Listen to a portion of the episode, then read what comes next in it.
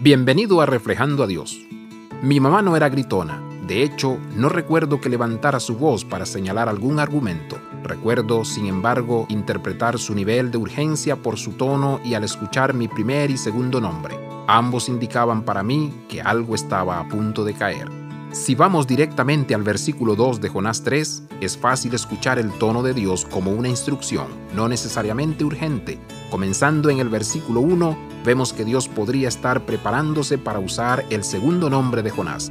Vino palabra del Señor por segunda vez a Jonás. Ojalá pudiera decir, yo siempre escucho el consejo sabio la primera vez que es dado. Siempre respondo a las indicaciones en el momento que reconozco que es Dios quien tiene algo que decirme. Desearía poder decir que Dios nunca tiene que usar mi segundo nombre, pero nada de eso sería real.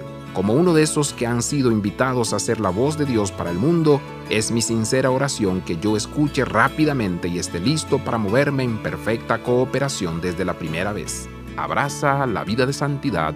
Visita reflejandoadios.com.